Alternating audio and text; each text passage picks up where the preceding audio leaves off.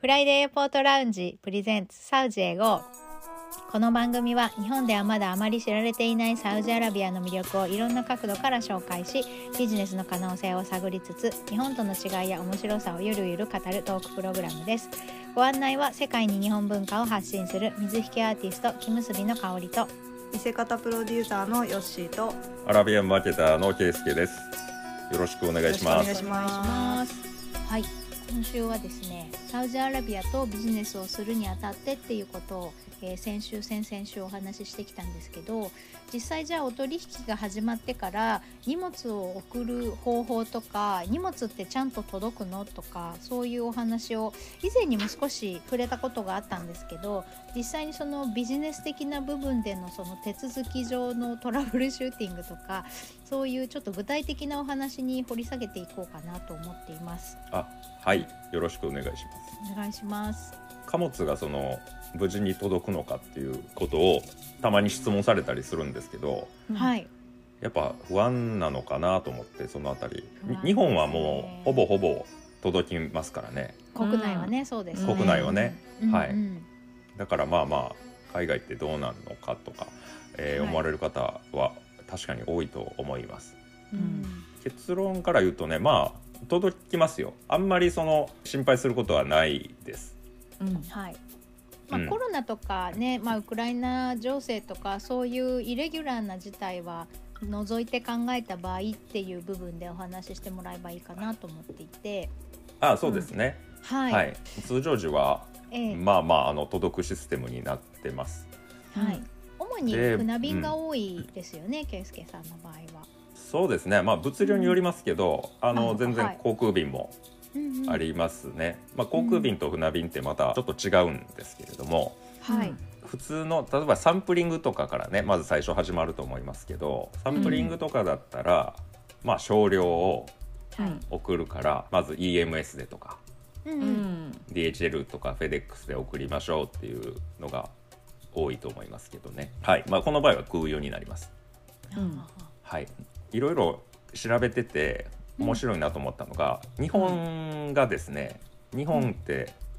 日本のその郵便システムうんはいは、あの結構優秀だっていうのを、まあうんうん海外と比べたらおっしゃる方多いんですけど、うんはいえっとね、日本がやっぱり少し異常だっていうのが分かりまして。以なるほど優秀とかじゃはないく、て異常なん優だ秀、 はい、まあまあ優優秀なんですよ。い異常そのシステム非が常きっに優ち秀。りできてると。うんはい日本のまあ住所、ううんん、もともとね、えっ、とこれ1962年に施行された法律があるそうで、住居表示に関する法律というのがあって、これはあの郵便物を配達しやすいように作られたものだそうです。うんうん、で、あの何丁目とかうんまあまあ町名があってで何丁目で次番地がありますよね。ううんんだからこんなに緻密な住居表示がされてる国っていうのは、まあ、世界でも極めて珍しいらしいですね。ヨーロッパとかでもあの基本は通りの名前とうん番地、うんこれだけだそうです。うんだからロケーションの特定というか届くのにまあ十分必要な情報ってことですよね。うんだから何丁目とかいうのはないんですよね。うんあないいそうですね。僕もあの詳しくそこまで、えーヨーロッパの事情に詳しいわけじゃないからあわかんないですけど、ーううんんでアラブとかもそうで、うんあの日本みたいに町名町目っていうのはほとんどないです。うんまあうんやってエリアとかエリアまでかな。へー何々地方でどういそのエリアごとの名前があって、まあ、これが町名に該当するといえばしますけど、うんあなんと細かかくは通ないりでとすかそういう感じかそうなそうそうあはいーそうかそうかだから通り名と、えーまあ、番地がある時もあるけどうん最悪なくても届くんでうん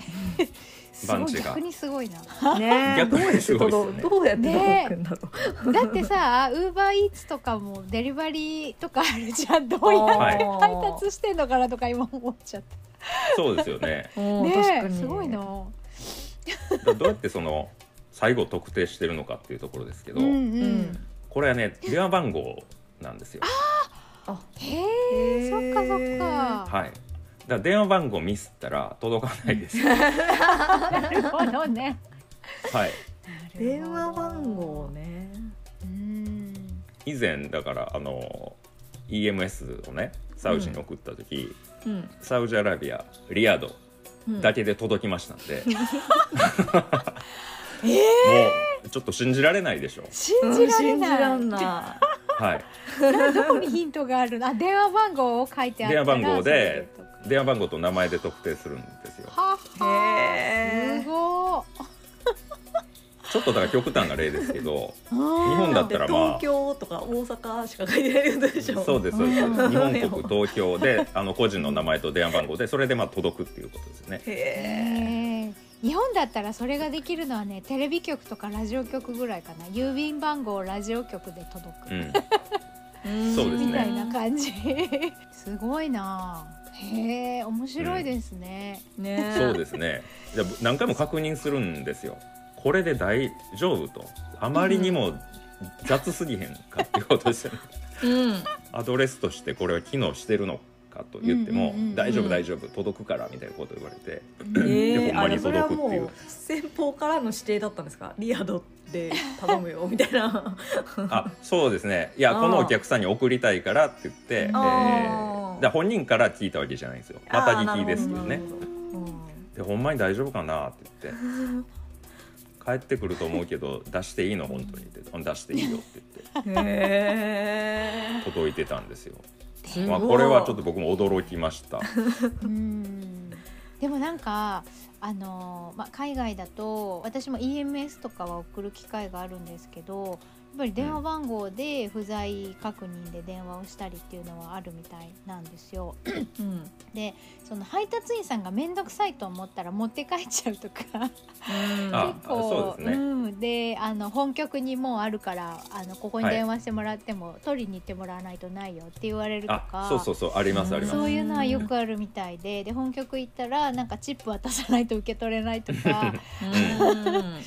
そうありますねでうん、スペインとかだとバルセロナに住んでいるお友達が本局がマドリードなんでうんすごい遠くまで取りに行かないといけないとかすごい大変な思いをしたとか。へあとイギリスに留学行ってた子のお話だと例えばその自分が住んでるアパートメントの1階に郵便受けがあってそのアパートに住んでいる人全員分がその郵便受けに入ってえそのへえ郵便受けに入ってるバスケットから自分宛てを探すっていう感じあなのわで。なるほどなるほそうどそうそうそううん個別のお部屋に届くんじゃなくって集合ポストみたいなところに届いて自分で、だから荷物もそこに来るからちょっと手癖の悪い人がいるとあのあー良さそうだからって言って持ってっちゃったりとかそういうことで、あの届いてるはずで宅配済みになってるものが届かないとかそういうのもあるっていうのを言ってたり。え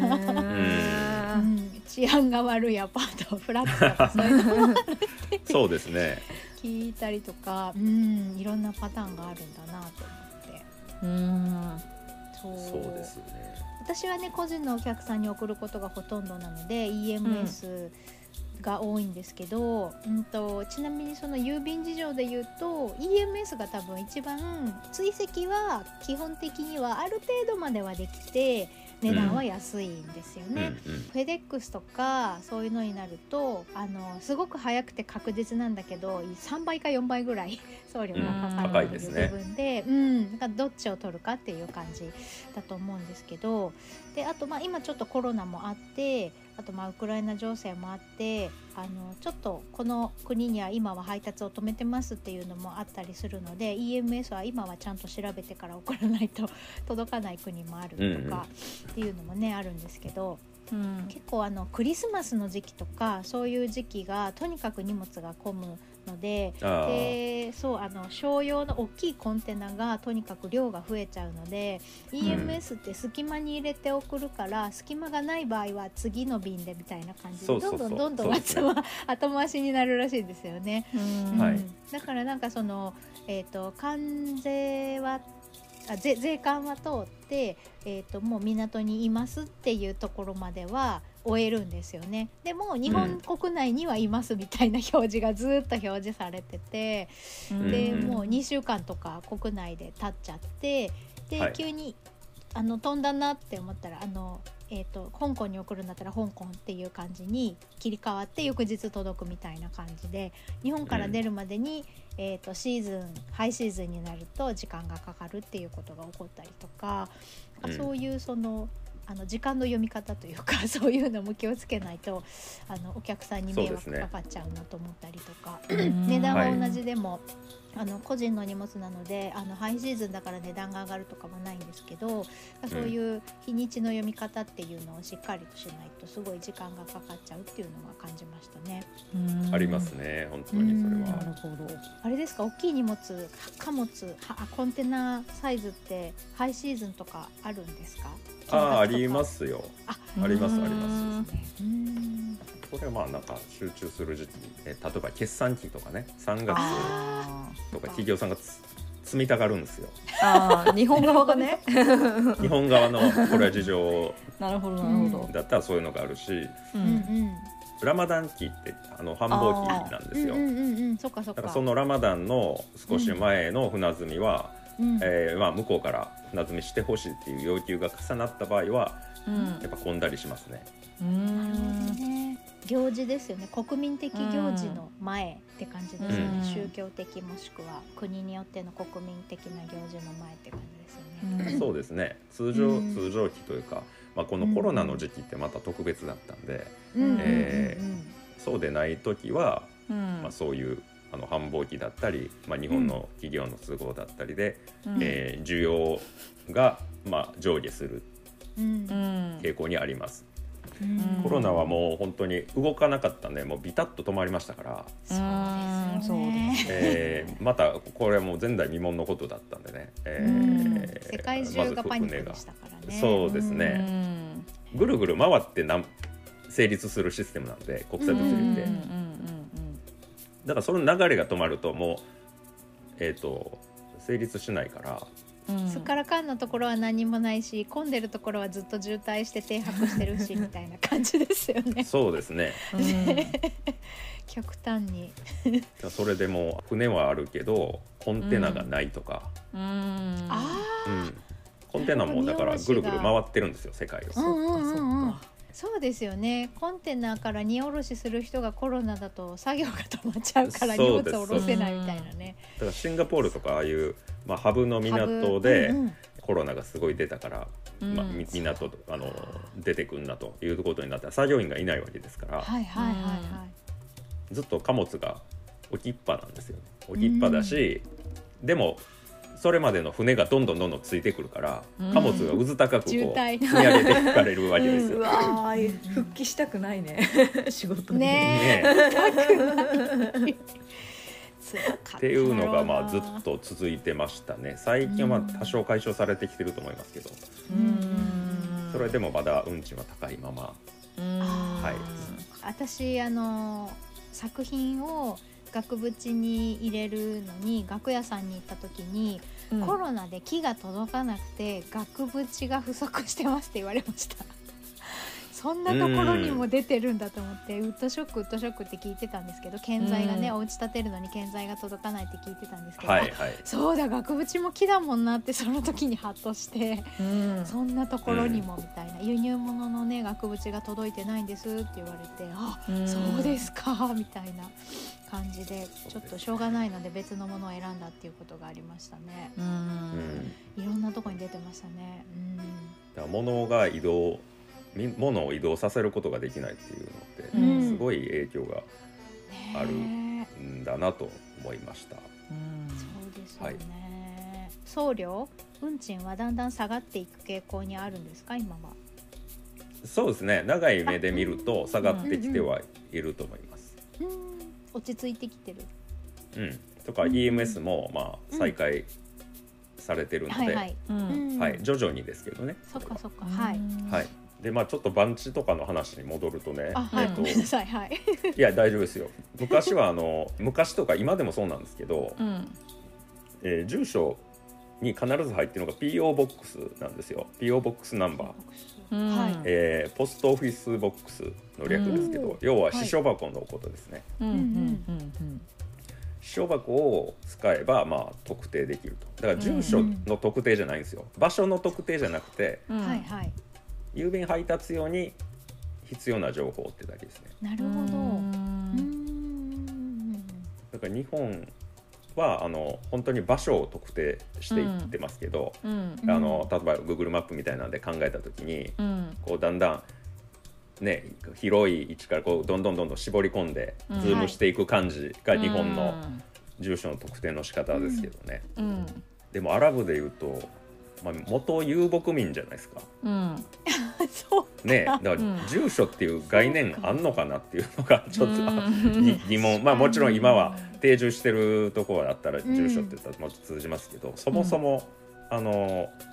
定住ではなくて遊牧してたわけなんでねうはんそういうのもらまあ歴史的なあの背景から見るとはそういうよ理由もあるのかななんて思ったりしましたね。いなるほど。うえん、さっきの電電話番号の話ちょっと聞きたなんか質問があるんですけど、はいはい、電話番号ってその さっきのリアドって書いてあったら、はいそこから電話番号で検索したらもうちょっと特定できるってことじゃなくて。あそもうの時点携帯ですからあ電話をして携帯番号本人はにどこにいるのって確認するってことですか、はい、あなるほどあそういうことですよ ねあそういうことかとなんかかま そのああのうん WhatsApp とか、まあ、個人メッセージあ届いてます けど、うんえっ、とどこですかみたいなことをあ聞ーいてなるほどーリアそドっっかて広すぎん やろってねえそうですよ ねなんかあの、うん困家るよね電の 日本だと家げ家電のいわゆる市市外局番とかそういうのである程度、何々区ぐらいまで何々市ぐらいまでは分かったりするじゃないですか うんそういう感じで電話番号を使うのかなと思ったら、あどこ市外局番みたいなって聞くっていうどっちかなと思ってなんか電話番号は必須って言ってたからうんああいやそういうことですねそっかいやもう個人なるほど直接だからコンタクト取るよなるほどなるほどうじゃないかなとなんて多手間だ分ねもた多分ですよ僕現地受けたことないから、ああでもすよねそういうことじゃないかと思いますうああなるそりゃほそうですよねそんだけの情報で届くってことはねどううんんで中にはねあの例えばマーケットとかどこどこのマーケットでショップナンバー何番とか書いてるとこもあるんですけどああ、うんはいはいそこまで行くと、まあ、かなり日本のあのシステムに近いかなとうんうんうんでもマーケットで終わってるとこもあるんですようんあだから何でしょう恵比寿橋筋商店街で終わってる住所表記が、はいええ大変じゃんそれ電話するしかなくなるみたいな人はとかまああの誰でも知ってるようなそのランドマークうんのーうん場所が書いてるとかねうんあその何号室とかまであの指定してる人もいますけどうあうんんその場合はつあの逆にその前の表記がちょっとあやふやだったりするんですよねへえだからななんとかスクエアのうんうんなんとかビルみたいなだから超、うんあば番地じゃないからうんあーなんとかスクエアまでは分かるんですけどうんはいじゃあどのビルかっていうところは、うんそこから書いてる情報だけではなかなか分かんないですよね初めて聞いた確かにえー、そっかなんかあのえっ、と EMS とかだと電話番号を書くところもあったりするけどはい普通の例えばはがきとかだったら電話番号とか書かないじゃないですかははいまあ、はいほぼ届かないなって今は 思いますだから書箱書箱ですねその時あのそうねかそうかそうかそうかなるほどねあの でで電話番号なくってだったらきついんじゃないかなきついというかもうお追いようがないですよねですよねいやすごいなすごいまあ、日本人の感覚だとね、で日本人の感覚からやっぱつちょっとすごいよなとかようやってるよねっていうでもうん配達の方のシステムも気になるねそうだよね。そうですねだよね。うんまあストリートとあのプラスだから番号っていうか、まあ、それが番地なんですけど、それがあればいける、でしょうねうんいやうー、んえー、そうなんだ。えー、どうやってんだろう。全ちょ然っとね、ちょうど日本ので慣れてるとちょっと全然ね。そうだよね。だからドバイとかはねあの、建物がすごい増えてきたのでうんうんあー さすがにこ、のままでは混乱するとはいはいうん、いうことでその2015年に、まあうん地図情報サービスの提供というのを始めたそうです。はいでこれによるとあの建造物にそれぞれ10桁の固有番号を振って、あーえー Google マップで検索したら1が表示されると、あーうんうんうんはい、でもまあこれって数字の羅列なんでねうんそうあのそれパッと見て場所の判断もつかないわけですよあだしあの Google マップがないと、まあ、そういうマあの何か電子機器に打ち込まないと確かに字面だけだったら特定できないからこれはまああー住所って読んでいいのかなというところですなるねほ。どね独特のシステムを作っちゃったへうんえだから日本みたいなのはなやっぱないんだなと思いまーした。へーしかもなんか日本の配達ってまあ郵便はあれですけどうんあの置き配にしますか対面がいいですか何時から何時がいいですかとかってめちゃくちゃ細かいじゃないですか、うんはい、これに慣れたらちょっと海外で荷物とかも疲れちゃうよね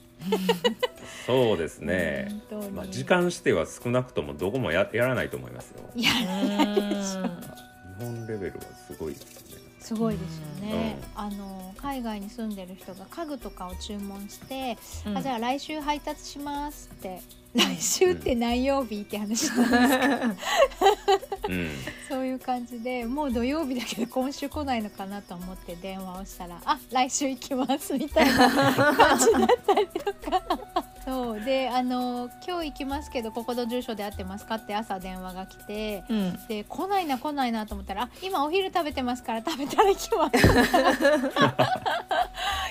来んのみたいなもうそんなのが普通って言ってまねす。生活感がすごいですよね。ねえすごい大変だなと思って。いやでもそれいやうんやっぱ日本が一番無人化からは遠いだろうなっていうのは今聞いてもちょっと思います、なんか細かすぎてむこれをなんか無人化するシステムなかなか大変そうだよあーなんかあの宅配ボックスってついているマンションとかあうんの個人宅にもね、設置してるところありますけどあれを義務化すれば無人はできるんじゃないかなとは思うんですけどドローンちゃんで、ドローンちゃんでドローンね。うん。ねえあなんかそのね結局その対面じゃないととかになるからんどうしてもまとめて配達ができないんじゃないかなと思って。うんうん全然私あの置き配でいいですっていう感じなんですけどね、うんうん、そうですね。うんなんかアマゾンの人も全部置き配に私はしてますけど雨の日はちゃんとビニール袋に置いとい入れて置いといてくれるのでうんああ。親切だなと思ってうんそうそいうや本当お心遣いありががとうございますって感じですよね。本当に本当にありがとうございいやま本す当贅沢なもんでなんかもう逆にこのこれなんで持って帰っちゃったのとかたまに思っちゃうもんねイラッとしちゃうもんね 入ったでしょ宅配ボックスにダメなのみたいなうん。ダメだったのそうなんでですよそうなんですよもう全然置いといてくれていいっていい感じのにってね対面じゃないと怖いよ何も3万でないから現金書き留めじゃあるまいしみたいなね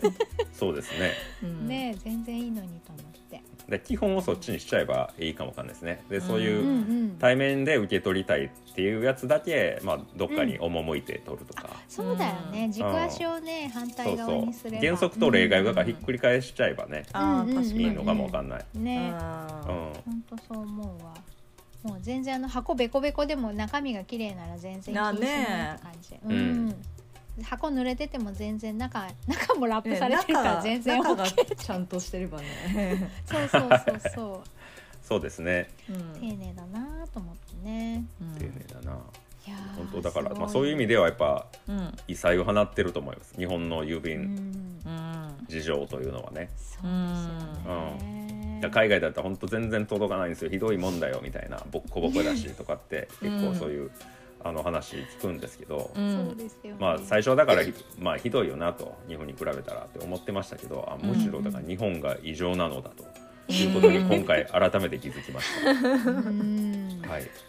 まあそれをそういうサービスをねもう基本レ基本レベルじゃないですかううんこうんれんがうんううんんそれをまあありがたく享受できてるので嬉しいなと思いながら日本に住んでお ります。はい本当そうですよ。本当ねなんかねあの先進国だから郵便事情がいいとは限らないっていうのが日本からしてみるとびっくりでヨーロッパとか届かないのは当たり前っていう人もねいらっしゃったりするんでそうですようんはいはい住んでる地域とか国とかうんメディアにもよると思うんですけど、そうなんだと思ってうんねそうそこは住所の雑さっていうのが今回よく分かっそうでてすうんねはドバイとかでもあのよく取引してるとことかあの住所よく見てみたら「うん何々プラザ」の「何々ストリート」の逆サイドとか書いてるんですよ。はい、オポジットオポジットサイドのはいすごいなそれで届くのがすごいなそれで届く、ねえうんあこれ絶対電話してるやろなって思うんうんうんそうだよねうはいだからどっちがすごいかもうげわかんなくなりますねわかんないねえだからなんかね会社レベルでもそれでいいっていうのがすごいなと思って、んあもうそうですよというかあの、ねえ政府レベ機関とかでもそうですよえあの PO ボックスって書いて終わー、りあそうとかかそうかああーあそうかもうだからそれがあの